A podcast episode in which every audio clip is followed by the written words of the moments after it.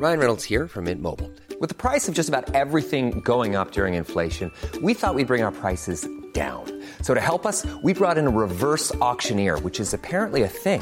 Mint Mobile unlimited premium wireless. Ready to get 30, 30, bit to get 30, bit to get 20, 20, 20, bit to get 20, 20, bit to get 15, 15, 15, 15 just 15 bucks a month. So, Give it a try at mintmobile.com slash switch. $45 upfront for three months plus taxes and fees. Promo for new customers for limited time. Unlimited more than 40 gigabytes per month. Slows. Full terms at mintmobile.com.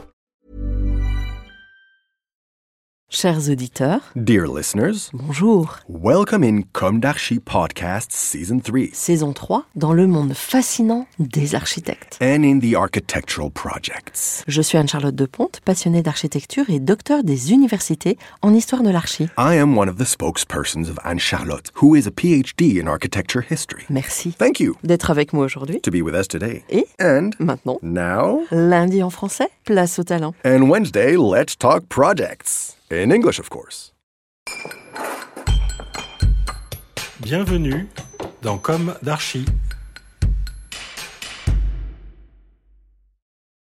Chers auditeurs, ravis de vous retrouver aujourd'hui en compagnie d'Elisabeth Baucher, Adélie Collard et Claire Roy. Bonjour.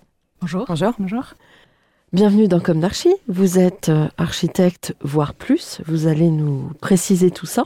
Et à la tête euh, pour euh, Adélie et Claire de l'agence Rerom. Vous, Elisabeth, à la tête de votre propre activité. Oui. Voilà. Donc, en ce qui concerne l'agence Rerom, vous précisez vous-même des Rerum Natura, Lucrèce, poète antique, exprime la nature des choses comme changeante à l'infini toujours mouvant, que seule l'illusion de l'habitude rend stable à nos yeux. Vous avez reçu une mention spéciale au concours Europe en 16, dont le verdict est tombé il y a pas très longtemps, avec le projet à Quimper, Dour. Alors, comment vous le prononcez? Dour, Côte, Caire. Du breton. C'est du C'est breton. du breton. Qui veut dire? Qui veut dire l'eau, le bois et la ville. Et donc, vous allez nous en parler, bien sûr. Mais on va commencer par le début. Quels ont été vos parcours respectifs, votre jeunesse, où s'est ancrée votre envie d'architecture, et quelles ont été vos études respectives? Ce que je vous propose, c'est peut-être de... Là, on est autour d'une table, et donc on va faire un tour de table. Donc, Elisabeth, vous commencez? Alors, euh, moi, j'ai grandi à Paris. J'ai fait mes études à l'école d'architecture de Paris-La Villette. Un passage par Berlin où j'ai étudié à la Technische Universität. J'ai travaillé également à l'agence Sauerbruch Hutten, une agence internationale euh, implantée à Berlin. Ensuite, j'ai commencé à travailler à l'agence Philippe Fichet, où j'ai rencontré euh, Claire. J'ai également fait un passage par l'agence Petit Didier Priou, qui fait beaucoup de logements collectifs, l'agence Bernard Tchoumi, architecte. Et puis euh, ensuite une petite pause avec quelques formations, notamment à l'école de paysage de Versailles, qui m'a fait nous poser quelques questions sur le paysage, sur le territoire, ce qui m'a amené ensuite à travailler au sein de l'atelier Georges, où je travaille encore actuellement. D'accord. Et vous avez été diplômée il y a combien de temps? Il y a sept ans, Alors, je vais revenir un petit peu en arrière. Ce désir d'architecture, où est-ce qu'il s'est ancré? Alors euh, déjà bon, des études euh, scientifiques et puis aussi un intérêt pour euh, l'art, pour la culture. Quand j'étais petite, je voulais plutôt être peintre, mais après de manière un peu plus pragmatique, euh, c'est vrai que la question de l'architecture est arrivée, puis un- une volonté de, de construire. Pas de père architecte ou de Non, mère architecte Pas du tout. Adélie Alors, euh, je peux commencer par l'envie d'archi, mais moi, c'est le cas. euh, mon père est architecte. Donc, j'étais assez très vite euh, sur euh, les chantiers à l'accompagner. C'était un peu c'était ce côté chantier. euh, Architecte à Paris? Euh, non, à Lyon. Je suis euh, lyonnaise, enfin dans l'Ain exactement. Et, euh, et voilà, le fait de l'accompagner beaucoup sur les chantiers, c'était. euh, J'aimais beaucoup l'atmosphère du chantier, d'avoir plein de gens, l'atmosphère un peu multi, euh, multi-acteurs qui était très intéressante. Et c'est ça au départ qui m'a poussé à faire des études d'archi. Donc à l'école d'architecture de Lyon. Et j'ai complété ça par un double cursus ingénieur à l'ENTPE, donc l'école des travaux publics de l'État qui est euh, juste à côté euh, de l'école d'archi à Lyon. Et ensuite, je suis arrivée à Paris il y a sept ans pour travailler euh, à la suite de mon diplôme d'ingénieur chez Parc Architecte pendant pratiquement sept ans, jusqu'à monter il y a un an notre agence avec Claire, donc Rérom Architecte. Donc, Claire. Donc moi, je suis lyonnaise aussi. J'ai fait l'école de Lyon. C'est là où j'ai rencontré Adélie et on a fait notre euh, diplôme euh, en commun. Pour les envies d'architecture, pas de proche architecte. Je pense que c'était plutôt la combinaison d'un aspect assez scientifique et technique euh, lié à un, un aspect très créatif du métier. Et j'ai grandi dans un environnement qui était très porté sur la culture et à la fois très pragmatique. Donc je pense que j'ai réussi à trouver dans ce métier les deux réunis, les deux aspects. Mm. Et donc ensuite Ensuite, euh, j'ai commencé à travailler après le diplôme à Lyon, euh, chez Aya Architecture, qui est une grande, une grosse agence sur place, sur des gros projets et sur des projets euh, notamment de monuments historiques. Et je suis montée en 2015 à Paris pour travailler chez Philippe Pichet, où j'ai rencontré Elisabeth, jusqu'à la création de Rérom euh, l'année dernière. Et euh, pour le coup, vous décidez euh, toutes les trois euh, de présenter votre projet européen, c'est ça? Bah, en fait, on a travaillé plusieurs fois ensemble. Donc, au début, en parallèle de nos activités salariées, donc pendant qu'Adélie était chez Parc et que Claire et moi, alors Claire était encore chez Philippe Fichet, moi j'étais donc au début chez Bernard Choumi, et puis bah, maintenant chez Atelier Georges. On a toujours, en parallèle de notre activité salariée, fait des projets, donc euh, bah, le soir, le week-end, euh, pendant, pendant nos vacances. Et donc voilà, là c'est un peu la continuité finalement, donc avec Claire et Adélie qui ont monté leur agence, et moi je continue à côté d'une activité salariée. D'accord. Donc j'ai posé euh, la question récurrente dans Comme d'Archie. Est-ce qu'aujourd'hui vous avez le sentiment d'avoir accompli ce que vous imaginiez à la sortie de l'école? Vous pensiez créer votre agence ou euh.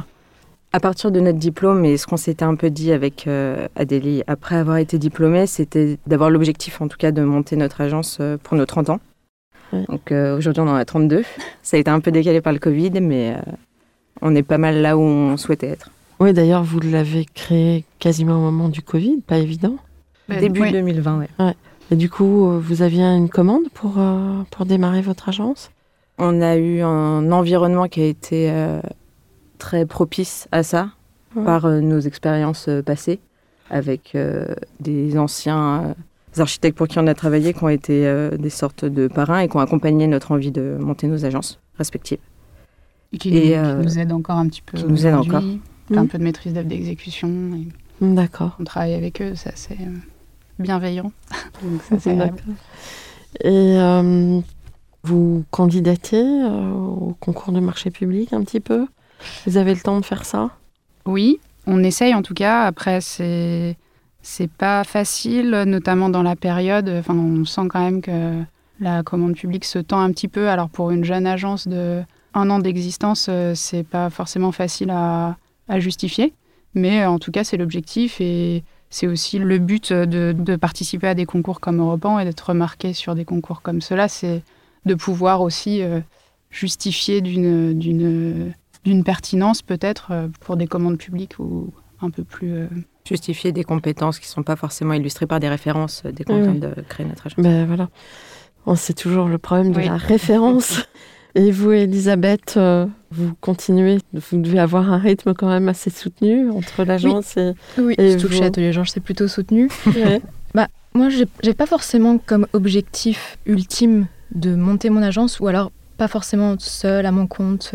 En fait, ce serait moins sur la forme que plutôt sur le fond, où je pense que oui, je suis là où je pensais être, dans le sens où, que ce soit avec Rerum ou avec l'Atelier Georges, je travaille pour des valeurs que je défends. Et donc ça, c'est quelque chose qui me tenait à cœur, et donc euh, je pense que oui, dans un sens, j'ai atteint. Maintenant, c'est que le début. Oui, oui. Donc, Rerum illustre le mouvement, quelque part. C'est vraiment l'ADN que vous avez souhaité euh, injecter dans votre structure? Euh, oui, l'idée, en fait, que, hum, enfin, depuis notre diplôme, ce qui nous a interpellé aussi dans la conception des projets, c'est le- les liens euh, parfois distendus de l'homme avec son environnement et avec les milieux, notamment naturels. Et du coup, cette question du mouvement, ou enfin de la mouvance qui a été un peu traitée par euh, des auteurs, euh, c'est que on considère que l'homme ne peut pas être décorrélé d'un état changeant et mouvant de, son environnement. Donc, de fait, les projets d'architecture non plus ne peuvent pas l'être. Et la construction, donc aujourd'hui, notre dans la construction de la ville et dans la construction de, du bâti, c'est un peu ce que nous on défend, c'est euh, de se raccrocher finalement à, au milieu, à l'environnement naturel, aux grandes armatures euh, naturelles et donc euh, géographiques des sites dans lesquels on s'insère, pour essayer de ramener l'homme à ce contact avec le mouvement de, de la nature. Oui, donc une reconnexion finalement. Oui, une question de lien. Alors, retrouver euh, des liens parfois distendus avec nos, avec nos environnements. Et alors les projets, parce que vous avez donc vous commencez à travailler quand même sur des projets concrets. J'imagine que vous n'avez pas encore de référence construite, vous êtes encore très jeune. Oui. Après, Elisabeth, vous allez nous, nous préciser aussi ce sur quoi vous travaillez. Mais euh, quel type de projet donc abordez-vous? Et comment ce que vous venez de dire se traduit voilà, dans l'espace, dans le traitement?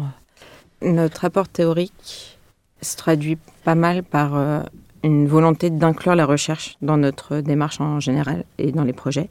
Donc à côté des projets construits d'architecture, on, discute beaucoup, on écrit un peu, on publie des articles dans des revues d'architecture, on travaille un peu sur les sujets liés aussi justement avec le côté plus scientifique euh, d'Adélie sur le biomimétisme, sur des approches qui, à côté de ça, viennent nourrir la pratique. Et on les met en pratique quand on répond à des appels d'offres ou quoi que ce soit de façon plus pragmatique. Donc euh, là, euh, sur des projets comme Europan, on arrive, et je pense que là, euh, ça a été un petit peu ce qui a sorti aussi le projet, c'est une réflexion très théorique pour faire le levier et rentrer dans le projet pour après avoir une, une réponse très pragmatique. Elisabeth, vous souhaitiez oui, bah peut-être pour compléter même ce qu'on disait juste avant sur euh, l'apport théorique, en fait, ça montre l'intérêt que l'on a pour des questions un peu territoriales, parce qu'on a plutôt quand même une pratique architecturale. Donc, euh, on a travaillé en agence euh, vraiment à l'échelle de l'architecture, notamment sur des chantiers. Et aller vers des questions plus territoriales et paysagères nous permet justement de mettre tout l'apport théorique que l'on peut avoir, toutes les réflexions que l'on peut avoir dans un projet qui potentiellement pourrait, pourrait se concrétiser. Et donc pour, euh, pour répondre à cette question donc sur euh, Europan, donc en fait on est rentré dans le thème de cette année qui est ville vivante, justement par cette question du mouvement, en essayant d'identifier sur le site dans quelle mesure est-ce que la ville était vivante. Et pour nous la réponse c'était par le mouvement par lequel euh, elle, peut bouger. Donc c'est-à-dire qu'en fait on a identifié plusieurs mouvements distincts, plusieurs cycles qui nous permettent d'identifier qu'en fait un lieu va être différent en fonction donc de l'échelle de temps autant que dans l'échelle euh, spatiale. Donc euh, concrètement, en fait, on a identifié euh, trois temporalités qui sont la, temporalité qui va être plutôt liée à l'humain, qui serait une, temporalité du quotidien, de la journée. une deuxième temporalité qui est plutôt liée à la végétation, aux saisons. Et une troisième temporalité qui est le, cycle des marées. Parce que donc Quimper est au bord de l'Audet et on est encore dans la dernière vague de, de la marée. Et ça aujourd'hui plus vraiment d'impact parce que l'Audet euh, est contenu. Et donc, euh, une des, pistes serait de, retrouver la marée, justement, euh, en ville, en reconfigurant les quais. Adélie? Ce qu'on trouve, je pense, intéressant avec Europan et ce qui nous pousse quand même à continuer à répondre à ce genre de concours, c'est justement que les échelles de projets proposés par le concours nous permettent de d'aller très loin finalement dans ces questions justement euh, territoriales et d'aménagement euh, à grande échelle de, la ville. Nous, ça nous permet de mettre en pratique euh, des idées qu'on peut avoir justement sur ces questions de rapport de l'homme à son environnement et de, de mouvance et de mouvement géographique et naturel, on va dire. Et ce qui fait, à mon avis, que le projet a été remarqué, c'est que nous, on a réussi, enfin, je dirais, à mettre euh, complètement euh, en accord euh, des intuitions qu'on peut avoir de par ailleurs et une réponse urbaine et architecturale. Donc le fait que Quimper soit situé vraiment à la fin du marnage de l'Audet, donc qui est comme ça une, sorte de d'armature paysagère naturelle du fleuve qui est très forte plus, donc, enfin, c'est un peu peut-être précis à détailler, mais aussi une topographie qui est assez présente dans la ville, fait que c'est apparu assez vite que c'était le bon terrain pour avancer sur ces idées-là, de retrouver du lien et de, le matérialiser dans, dans, la ville. Claire, vous souhaitez peut-être euh, apporter votre point de vue? Ce qui nous a aussi euh, plu cette année particulièrement, c'est que la question de la ville métabolique, elle, résonne avec euh, nos propres recherches personnelles et nos intentions de projet, et que le site de Quimper est aussi un site un peu particulier pour mes deux collègues qui ont un, un rapport personnel avec cette ville, que ce soit pour des loisirs ou, ou des liens familiaux. Donc ça oui, donc vous connaissiez déjà Quimper? Oui, en fait, euh, pour préciser, donc là, pendant les confinements successifs, euh, je suis partie à Quimperlé pendant un peu plus d'un an, qui est à trois quarts d'heure de, Quimper. Donc ça m'a permis d'expérimenter la vie de néo-rural pendant, quelques temps. Et donc ça fait partie aussi des, volontés qui nous ont, enfin, c'est partie des raisons pour lesquelles on a voulu euh, candidater à Quimper. Voilà, et puis Adélie a également une maison au bout du Finistère. Donc euh, voilà. Mais dans tous les cas, ça fait partie des, volontés que l'on a de se développer vers l'ouest. Et puis même en fait pour aller plus loin, même si euh, j'ai grandi et je travaille à Paris, là avec euh, tous ces confinements, ça m'a quand même pas mal persuadé de la volonté de quitter Paris et donc d'aller justement plutôt vers l'ouest. Et donc Adélie et Claire, vous restez à Paris ou? Notre installation à Paris, c'était un peu circonstanciel parce qu'en étant toutes les deux lyonnaises, je pense pas qu'au début on s'était dit euh, ah qu'on visait particulièrement la capitale. Ça a été circonstanciel Adélie pour son stage et moi pour une, opportunité de travail. Et en fait, on a été toutes les deux très séduites par la ville et par la vie parisienne. Et donc, euh, on est installé à Paris et en montant notre agence, euh, ça prouve qu'on va y rester un peu. Oui. Ça nous donne la possibilité de. La commande est ici aussi. Oui, voilà. Et puis, et puis, enfin, la commande et puis justement avec euh, l'appétence qu'on peut avoir pour la recherche. La stimulation. oui, voilà, les, les gens, en fait, euh, qui. C'est encore, euh, malheureusement, je pense, mais c'est encore très centralisé à Paris. Les, un, un gros chaudron culturel. Les, les, conférences, les, expositions, les gens à rencontrer sont beaucoup là. Et nous, ça ne nous déplairait pas de peut-être rebouger par la suite, mais aujourd'hui, c'est quand même une. Enfin, c'est quand même très intéressant pour nous d'être là. Mais voilà, on a tendance euh, à vouloir, euh, dans les projets en tout cas, euh, s'échapper un peu parfois vers l'ouest parce que ça nous attire. parce que, enfin, je sais pas, il y a une sorte de résonance aussi climatique avec des ambiances et des, Mais la mer est déjà très attractive. Oui, déjà, tout simplement. tout simplement. Et puis, c'est une autre temporalité. Peut-être. Vous, justement, qui y avait cette euh, sensibilité je, dirais que c'est plus euh, la présence, euh, nous qui sommes très attentives à, l'environnement géographique de nos projets, des territoires qui sont proches de la mer ou dans les montagnes.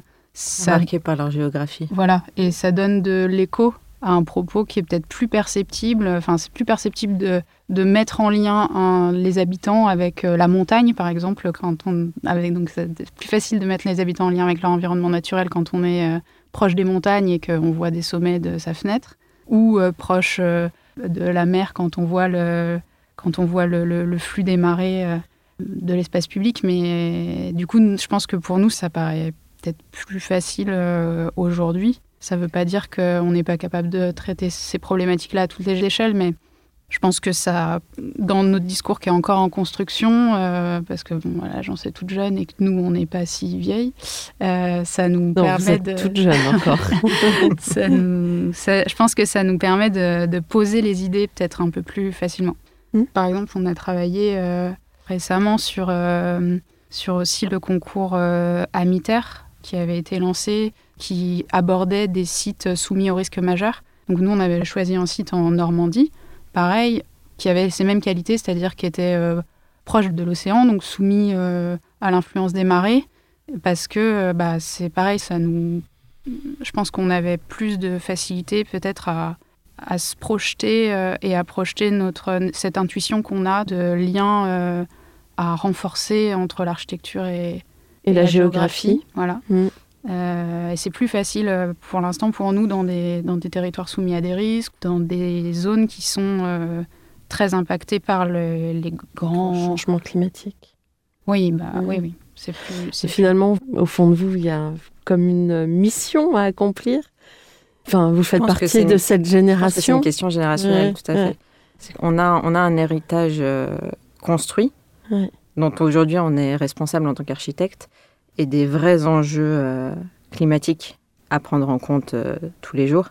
Et nous, dans notre pratique euh, de l'architecture, c'est quelque chose qu'on ne peut pas éviter et qui est même essentiel pour continuer de se lever le matin et de faire son travail. Donc Mm. c'est quelque chose qui, qui, nous, de toute façon, a toujours été constitutif de notre façon de travailler et qu'on essaye d'explorer. Ouais. exactement. Mm. Les notions de résilience, elles sont aujourd'hui, à notre avis, impossibles de, à mettre de côté. Euh, fort intéressant.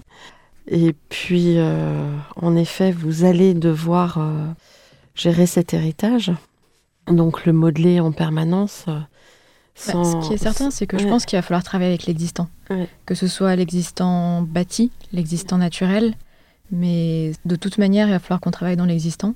Et ça, ça pose aussi des questions sur euh, faut-il encore et comment construire. C'est pour ça que dans notre réponse, il y a des donc dans, le quartier sur lequel on intervient, il y a des bâtiments existants.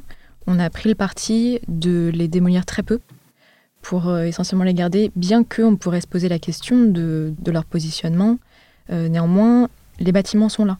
Et finalement, la construction qui serait la plus vertueuse écologiquement, c'est la construction qui n'est pas faite. C'est ou alors en tout cas, c'est faire avec l'existant, le rénover, l'adapter? Comment anticiper? Comment est-ce que les bâtiments pourront devenir euh, bah, eux aussi résilients? Comment est-ce qu'ils peuvent s'adapter aux nouveaux usages, aux changements sociétaux? Parce que finalement, euh, le, les bâtiments aujourd'hui, au bout de 20-25 ans, sont finalement déjà assez vétustes, compte tenu du fait que euh, la société change tellement vite. C'est un vrai enjeu là-dessus, sur comment adapter aujourd'hui le patrimoine, soit existant, ou même si il faut construire du neuf, comment le rendre euh, suffisamment euh, pérenne. pérenne, adaptable Ouais. euh, et polyvalent finalement. C'est pour ça qu'on redécouvre aussi des techniques euh, constructives.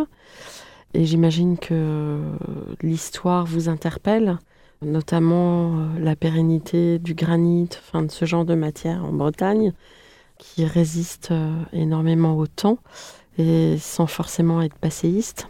Ouais, au-delà de d'une pérennité euh, de matériaux, nous on a, on a beaucoup travaillé justement sur la durabilité programmatique, avec Mhm. la possibilité de, de réinvestir un patrimoine euh, existant. Et euh, sur le projet, sans, sans investir des matériaux euh, aussi, aussi légendaires, on va dire, que le, que le granit, on a plutôt axé notre travail sur euh, l'économie circulaire et sur le fait que tout ce qui était enlevé sur les bâtiments existants serait réinjecté dans le projet sous une autre forme et sous une forme euh, constructive. Justement, est-ce que vous pouvez le décrire hein, de manière un peu imagée pour qu'on se l'imagine, ce projet? Alors déjà, ce qu'il faut dire, c'est que c'est un projet donc en plusieurs phases. L'idée étant de, de faire en sorte qu'il puisse y avoir une première phase à faire tout de suite, très facilement, dans une certaine économie de moyens. Et puis, si ça fonctionne, on peut continuer. Et puis aussi, ça nous permet de tester ce qui peut fonctionner ou pas pour pouvoir éventuellement ajuster le projet. Donc une première phase d'installation temporaire, surtout sous les espaces publics, dans les bâtiments existants, euh, laisser tel quel, et puis, au fur et à mesure, euh, si le projet prend, euh, une, euh, une construction plus pérenne avec les bâtiments existants, et puis aussi des constructions dans la pente, donc une nouvelle forme d'habitat qui s'installe le long des, de, justement de ces fameux murs en granit qui permettent de tenir, parce que donc on a vraiment une forte topographie, tenir la, topographie existante. En parallèle de ça, donc c'est une vraie réflexion sur l'habitat et un habitat serviciel ou avec des extensions. C'est-à-dire qu'aujourd'hui, on a un logement donné, mais en fait, comment imaginer euh, d'avoir euh, des éléments en plus? Donc par exemple, peut-être qu'on peut vivre dans un trois pièces, mais avoir une chambre d'amis en plus partagée avec euh, tout le quartier. Peut-être des locaux vélos, ce genre de choses, qui pourraient être partagés avec le quartier, et ce qui fait qu'on a des, éléments en plus de notre logement, sans forcément avoir ces pièces en plus qui, avec le temps, finissent par être vacantes. Parce qu'aujourd'hui, dans des, villes comme Quimper, il y a beaucoup de, maisons, par exemple des, des 5 pièces, des 6 pièces, qui sont occupées par des ménages de deux personnes. Donc comment rendre justement cet habitat à échelle variable pour euh, s'adapter à l'évolution des foyers à la et à l'évolution des, des usages Dans votre idée, ça passait par la concertation ou- Oui, tout à fait. Voilà. Donc, Ouais. dans la première phase, c'est ça, c'est une préfiguration, des installations temporaires, et puis un dialogue avec euh, les usagers, avec euh, les, les élus aussi, évidemment. Parce que c'était aussi un des constats qu'on a fait donc, euh, en échangeant avec euh, des Quimpérois. C'était que donc, aujourd'hui, le quartier a déjà fait l'objet de plusieurs, euh, de plusieurs travaux, mais il n'y a pas eu de consultation faite avec euh, les habitants.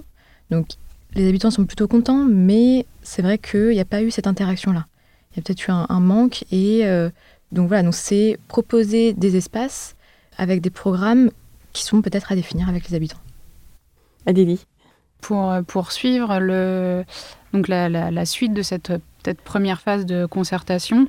C'est une, donc une seconde temporalité qui est une temporalité de, de projet, euh, disons, plus classique, euh, qui vise aussi euh, en fait à apaiser une problématique de mobilité sur le site, parce que le, gros sujet, et c'est comme ça qu'il a été présenté au-delà de la thématique des villes vivantes qui reliait l'ensemble, c'est que on est sur une entrée de ville qui est particulièrement problématique parce que il y a une circulation très rapide des voitures qui provoque énormément d'accidents et euh, l'action de projet euh, initial, disons, une fois, une fois le, ce projet terminé, c'est aussi de, euh, venir reconfigurer un carrefour qui est extrêmement euh, dangereux aujourd'hui et qui a une certaine tendance à couper euh, la ville en deux, enfin le, le- quartier en tout cas en deux, avec euh, une partie donc euh, qui actuellement est très boisée, mais qui est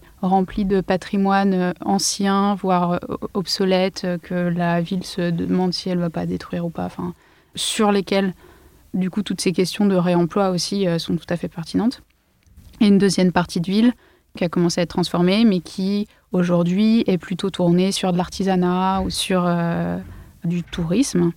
Nous, notre proposition de projet dans la deuxième phase, donc dans la phase opérationnelle, vient euh, apporter une réponse qui tente d'apaiser donc euh, euh, les questions de mobilité, de recréer du lien entre les parties nord et sud euh, de ce quartier, et euh, comme le disait Elisabeth, euh, de ramener euh, un confort d'habiter dans un quartier qui aujourd'hui euh, est un peu en déshérence. Et enfin, la, troisième phase, on va dire, qui est plutôt une phase sur le temps long, que nous, on aime toujours apporter dans nos projets, euh, une vision un peu qui ouvre aussi, qui est beaucoup plus large, qui vient, elle, euh, s'inscrire à un niveau plus territorial, qui propose donc une hypothétique euh, renaturation de l'ensemble des berges de l'Audet, avec la déconstruction des quais actuels qui sont très minéraux. Aujourd'hui, c'est des parkings, hein, globalement. Et pour, euh, du coup, aborder euh, les questions euh, qu'on évoquait un petit peu avant, de pérennité face à la montée des eaux, de renaturation de la ville, d'accès aux espaces naturels par les habitants, et avec le fantasme de revoir un jour les trois mâts dans la skyline de Quimper, ce qui était le cas au début du siècle, on va dire, et qui aujourd'hui n'est plus du tout le cas, parce que la plupart des les ponts ont coupé complètement euh, la possibilité d'avoir des bateaux avec de, de grandes hauteurs euh, qui arrivaient dans- jusque dans la ville. Alors il va euh, falloir concilier le franchissement du bateau et le franchissement euh, de la population. Voilà. Ouais. Et ce qui, pour nous, est symbolique de peut-être un changement de mentalité entre une époque où on a cherché plutôt à aller plus vite, faire plus de voies euh, pour euh, de, de voies rapides pour aller très vite euh, d'une zone commerciale à une autre, hein, globalement, et qui aujourd'hui n'est plus du tout la préoccupation première ni des habitants ni des politiques, parce que c'est pas du tout sur ça qu'on parle aujourd'hui. Donc on est plutôt sur ralentir, retrouver des rythmes de mobilité plus plus lent, plus adapté à la morphologie naturelle du site et surtout de préparer peut-être des modifications climatiques euh, qui vont faire qu'on ne pourra pas euh, toujours maîtriser le cours de l'Audet pour qu'il rentre bien et qu'il reste bien dans son lit. Hmm. donc voilà. L'idée, c'est de pas le contraindre, mais de pouvoir l'absorber dans ses débordements.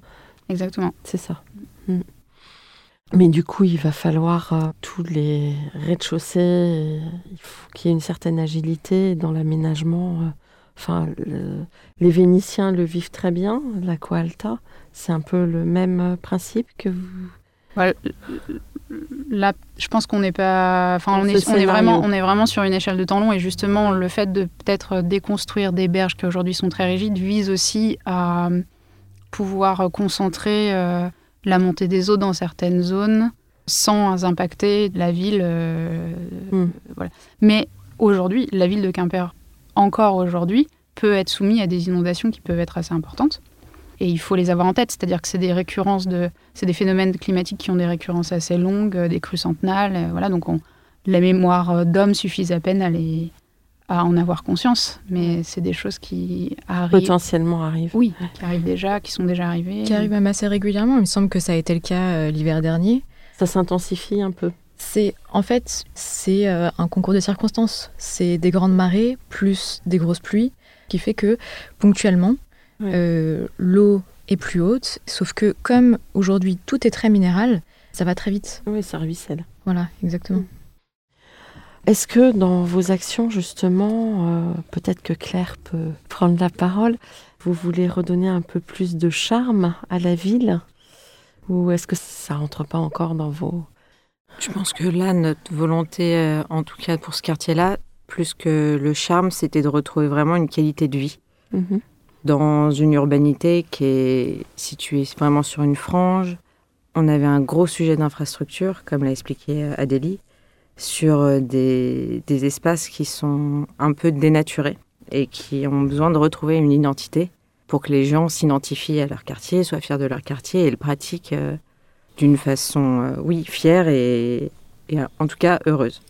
Ce qui a commencé à être fait par la ville au niveau des quais ne demande qu'à remonter et à, à aller rejoindre justement le plateau qui lui est fait de logement. Et donc on a vraiment axé notre travail sur le fait de venir remailler les différentes trames qu'on a identifiées sur le site. Et le travail sur les différents cycles visait à essayer de venir euh, faire une synthèse de tous ces usages pour arrêter de les cloisonner et d'en faire quelque chose qui ressemble justement à un milieu, comme dans les milieux naturels où les choses se croisent et coexistent sur le même euh, site. Donc on est vraiment plutôt sur une recherche de qualité de vie et de qualité d'usage d'un quartier et d'une façon d'habiter. Pour peut-être faire une ville euh, attractive et notamment pour les jeunes. Ça c'était aussi une volonté qu'on voulait, c'était de dire aujourd'hui Quimper c'est quand même une ville assez calme et finalement avec le mouvement d'aujourd'hui où euh, des gens comme euh, moi qui ont vécu dans des grandes villes vont potentiellement quitter ces grandes villes pour aller vers des territoires euh, soit ruraux, soit Qui ont été eux-mêmes désertés Voilà, Mhm. exactement. Mais donc, comment faire en sorte que ces villes puissent devenir attractives à des anciens urbains, à, à des jeunes? Et donc, vraiment les rendre attractifs, dynamiques, avec des, nouveaux usages. Justement, là j'ai une question qui me vient à l'esprit. Comment vous, en tant que jeune euh, conceptrice, vous arrivez à concilier dans, dans votre esprit ce qu'on appelle les mobilités douces, mais qui sont devenues des mobilités un peu agressives à Paris hein. La trottinette qui vous fonce dessus qu'on n'entend pas. Enfin, quand on commence à être un petit peu moins svelte et à sauter partout, en ce moment on a du mal à circuler à pied à Paris. Les vélos qui... Comment vous, vous percevez ça pour que les générations puissent vivre ensemble? Est-ce que vous y pensez en tout cas à ça? Le travail, là, en tout cas, qu'on a fait sur l'arrivée et sur euh, Ouais. ce grand axe qui vient couper, qui était une deux fois deux voies, Mm. c'était justement de venir réduire la place de la voiture, ce qui semble être le postulat de base aujourd'hui, au strict minimum, mais du coup de venir travailler l'infrastructure sur une hiérarchisation des modes doux. Et en gardant une grande place pour le piéton qui est séparé du reste par des installations d'équipements qui reçoivent les terrasses et euh, des parkings de vélos et tout ça pour que les modes doux que vous décrivez vous comme euh, agressifs aient une place forte et pas une toute petite voie sur le côté des voitures comme on peut le voir à Paris, mais aient une vraie place sur la chaussée pour pouvoir utiliser leur vitesse, ce qui est quand même le, le but ultime, et que les piétons, eux, aient une place réservée à côté Mm. de façon plus calme et plus douce. Finalement, en fait, dans ces tracés, vous redonnez une place euh, au vélo, tout simplement, ou deux roues. C'est ça? Oui, même en allant un peu plus loin, en fait, euh, on, on a une volonté de développer des, des parcours alternatifs Mhm. à travers le territoire.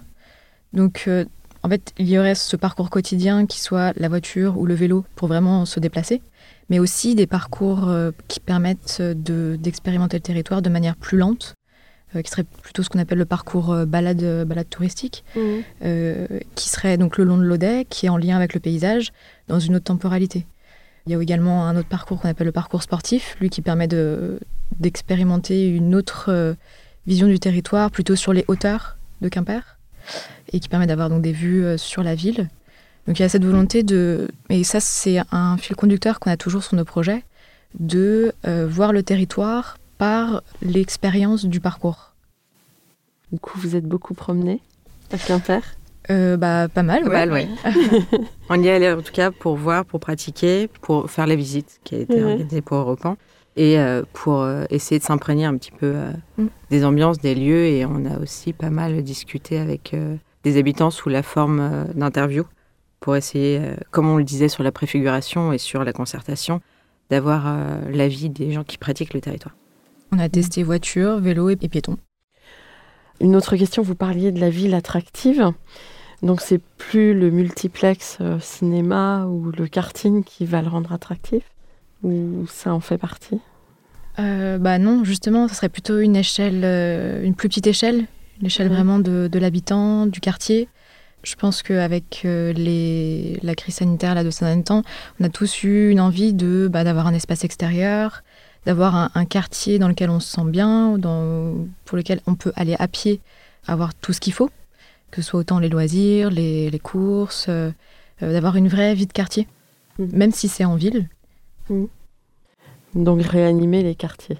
Exactement. À l'inverse de justement euh, ces équipements suburbains qui. Mm. euh, Ce qu'il faut peut-être avoir euh, conscience aussi, je pense que c'est pas forcément, euh, enfin c'est même pas du tout le cas dans notre pratique de la ville de Paris, mais à Quimper, il y a quand même un- une présence très très importante de gros euh, centres, euh, enfin des hypermarchés, des, des go- des gros centres euh, commerciaux qui sont disséminés un petit peu partout autour de la ville, Euh, ce qui fait que hum, mis à part l'hypercentre médiéval de Quimper, qui est lui, euh, qui a été, euh, qui continue de vivre Oui, pour qui son tourisme. voilà, qui perdure et qui est très préservé et que les Quimperois aiment beaucoup. euh, on n'a pas trop, comme on peut le connaître dans, dans des villes comme Paris, de vie de quartier avec euh, ses commerces, ses habitudes de, de riverains qui vont aller euh, avoir leur boulangerie, leur, leur fromager et puis leur, euh, leur primaire.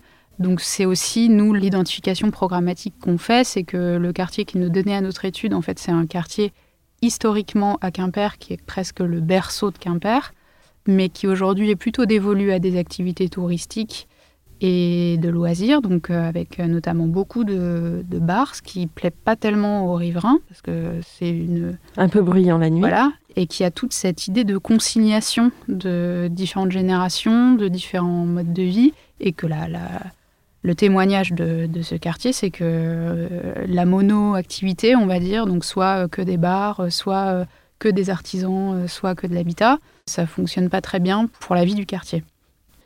Finalement, est-ce que le développement anarchique, parce que on a quand même vécu sur du développement anarchique euh, géré par les lois du marché, c'est un temps révolu à votre avis? Je pense que ce sera difficile de sortir des logiques foncières de toute façon. Oui. Ce qui peut être intéressant, je pense, c'est de, re- de réinterroger euh, les sites sous l'angle de la réutilisation et de la refabrication de la ville sur elle-même. Parce que les logiques foncières qui sont à l'heure actuellement euh, sont beaucoup basées sur la construction neuve. C'est pas du tout, je pense, le même, euh, le même sujet quand on intervient dans l'existant ou que ça devient trop coûteux environnementalement parlant pour détruire les structures existantes. ça demande plus de finesse. C'est là, je pense que les architectes ont tout à fait leur rôle à jouer parce qu'ils ont la capacité d'observer de très près, avec beaucoup de subtilité, ce qui peut se passer dans un tissu existant. Et qu'on peut. euh, on a peut-être notre carte à jouer euh, sur cette euh, appréhension plus fine d'un contexte euh, existant qui maintenant, voilà, les, sites qui sont ni soumis à des risques, qui sont vierges de toute construction ou qui sont facilement reliables par des réseaux de transport et tout ça, ça n'existe plus trop. Donc, je pense que c'est sur ça que nous, on, a, on essaye en tout cas d'apporter des idées. Quoi. Et que notre génération d'architectes, je pense, peut apporter des, des idées et leurs valeurs. C'est qu'on ne peut pas vraiment faire ce genre de projet avec un tableau Excel. Donc, il faut trouver les manières de le faire peut-être plus fines et plus intelligentes. Et donc, vous avez à convaincre euh, les élus? Oui.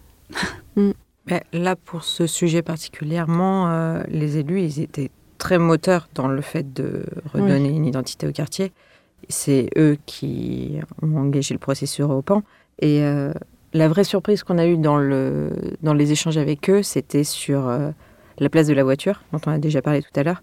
Parce que notre regard euh, de pratique du territoire depuis Paris est tout à fait distant de cette notion vitale pour eux, qu'est le fait de se déplacer en voiture. Donc au début, on a été un peu, un peu réticente à l'idée de conserver cette donnée, et c'est justement dans les échanges avec eux qu'on a pu euh, édulcorer un peu euh, notre, notre approche.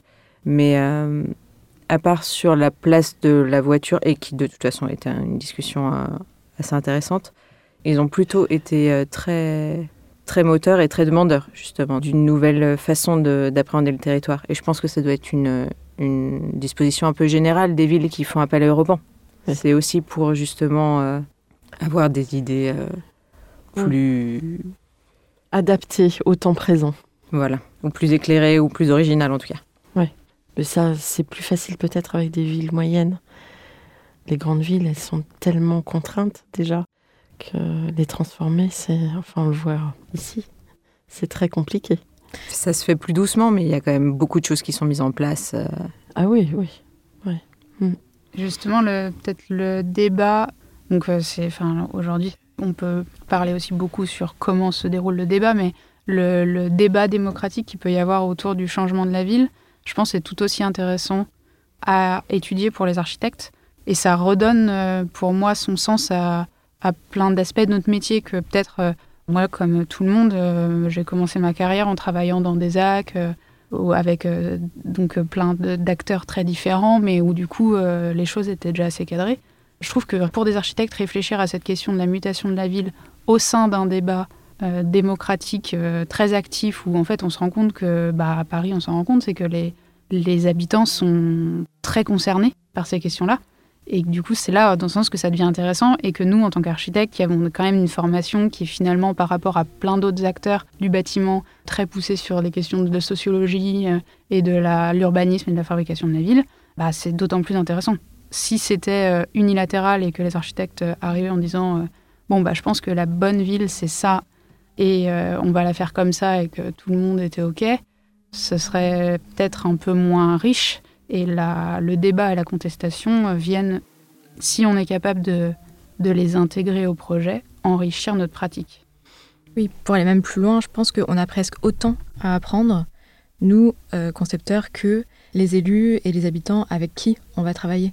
Finalement, c'est par l'échange que l'on peut avoir sur ce projet, enrichir, nous, notre pratique, par euh, les visions euh, de, de, de personnes qui ont une pratique euh, quotidienne du territoire. Bon, alors Corbu est, est loin maintenant. enfin, euh, Je pense qu'il faut peut-être regarder euh, aussi l'évolution de son travail. Ouais. C'est-à-dire que lui, il a aussi fini par vivre dans une cabane au bord de l'eau. Roquebrune, Donc, euh, euh, dans un- une unité de camping. ouais. Voilà, donc euh, il a aussi évolué. euh, on peut, je pense, le lire de plein de manières différentes. Il faut pas, C'est au vrai. con- faut pas du tout tout mettre. euh, en son temps, euh, c'était très intéressant, et je pense qu'il y a toujours des idées très intéressantes à, à rechercher dans, dans l'œuvre de- du Corbusier ou, ou d'autres modernes. hein. Il Ouais. de- Mm. faut juste les réinterroger vis-à-vis des, L'espace de notre public. époque. Et oui, et de. L'enseignement encore assez moderne qu'on peut avoir euh, en À l'école. Oui. Ouais. Oui, et puis peut-être aussi euh, du corbu, on peut ne pas forcément tirer que la forme, mais aussi le fond, à savoir des logements abordables dans des immeubles mixtes, qui est finalement une, une, une question toujours contemporaine. Alors, justement, j'avais cette question euh, comment imaginez-vous le monde de demain? Mais quelque part dans vos projets, vous avez déjà répondu. Vous aviez des petites choses à rajouter? On peut ouais, insister sur le fait que justement notre volonté, elle est de étant justement les héritiers d'un enseignement moderne et d'un contexte euh, très particulier euh, et climatique, on ne peut s'affranchir de, de la question du durable et de la durabilité en général, et que on ne peut qu'espérer euh, que l'avenir se dirige vers ça Ouais. et qu'on soit pas. Je pense pas du tout qu'on soit les seuls à se poser la question, et je pense qu'aujourd'hui c'est une question qui est inévitable. Oui. Et puis, euh, ça va s'imposer par la force des choses. C'est toujours comme ça que les choses avancent. Par la force des choses, on est obligé de s'y mettre. Quel conseil donneriez-vous aux étudiants en architecture? Vous, vous en sortez presque, mais bon, peut-être que dans votre démarrage, vous avez des choses à leur dire. Je sais que avec Adélie, en tout cas au sein de Rerum, on a une euh, on a une volonté de croiser les différents champs et on peut que conseiller ça justement à quelqu'un qui sort de l'école et l'archi c'est un entre-soi qui est très très fort et euh, en sortant de l'école, on a tendance à baigner justement dans ce milieu-là et le fait de faire du projet d'architecture avec d'autres acteurs qui soient euh, scientifiques, sociologues, designers ou quoi que ce soit, c'est très riche et ça enrichit beaucoup. Et même dans la formation, le fait de nous-mêmes se former sur d'autres champs d'action que l'architecture et essayer justement d'ouvrir un peu le carcan. Surtout si c'est fait très tôt, je pense que ça peut être que bénéfique. Et, euh, et nous, on, on essaye très souvent justement d'inclure d'autres champs dans notre pratique pour euh, essayer de s'apprendre au moins mutuellement et de faire de la pédagogie sur l'architecture aussi. Parce Mm. qu'on se rend compte que c'est quand même euh, Un grand un sujet. métier qui est assez flou pour le reste du monde. Oui. En général, les gens ont beaucoup, beaucoup de ressentiments. Il y a, il y a envers beaucoup de, oui. Ouais. Il y a beaucoup d'avis sur l'architecture Ouais. et assez peu de, Ça manque de. de pédagogie. Oui. Et donc le fait de travailler justement ce qu'on disait En sur euh, le- avec avec, les politiques, avec l'habitant, Mm. avec les autres professions, ça peut être que bénéfique dans, dans la pratique. Et euh, ce que disait Iris Chervet, qui, est- euh, qui a été plusieurs fois lauréate, que vous connaissez, euh, j'imagine, c'est que cette peut-être manière plus ouverte de penser l'architecture permet de se dédouaner du fait de minéraliser et de voilà d'aller euh, dans le sens contraire de ce qu'il faut faire actuellement. Ça vous permet de vous redonner euh, une confiance dans, dans vos interventions et dans un métier qui n'est pas toujours très bien perçu à l'extérieur. Oui, tout à fait, tout à fait. Et je pense que à travers ça, et d'ailleurs Europan est assez demandeur d'équipes pluridisciplinaires. Ouais.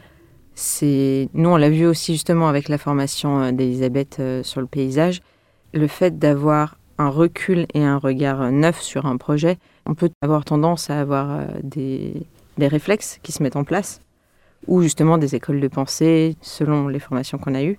Et euh, à ce niveau-là, et surtout dans des projets de réflexion, il faut ouvrir le plus possible pour, euh, pour être le plus éclairé et avoir la meilleure réponse Hmm. d'architecte. Un mot de la fin? L'une après l'autre, pour conclure. Merci beaucoup de nous avoir invités. Ouais, Ouais. merci beaucoup. Merci. Bah, C'était avec euh, grand plaisir. Merci euh, à vous et merci chers auditeurs pour votre écoute.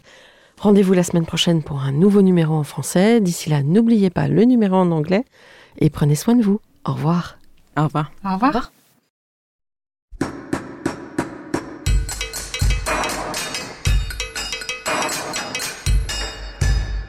Chers auditeurs, merci pour votre écoute. Merci à Julien Rebourg, réalisateur, qui nous accompagne sur la partie son. N'oubliez pas de retrouver nos sujets en avant-première sur Instagram à l'adresse at. Si vous aimez ce podcast, favorisez sa diffusion en lui donnant 5 étoiles sur Apple Podcast, plus un petit commentaire, ou sur votre plateforme de podcast favorite. Et surtout, abonnez-vous pour écouter tous nos épisodes gratuitement. À bientôt et d'ici là, Prenez soin de vous.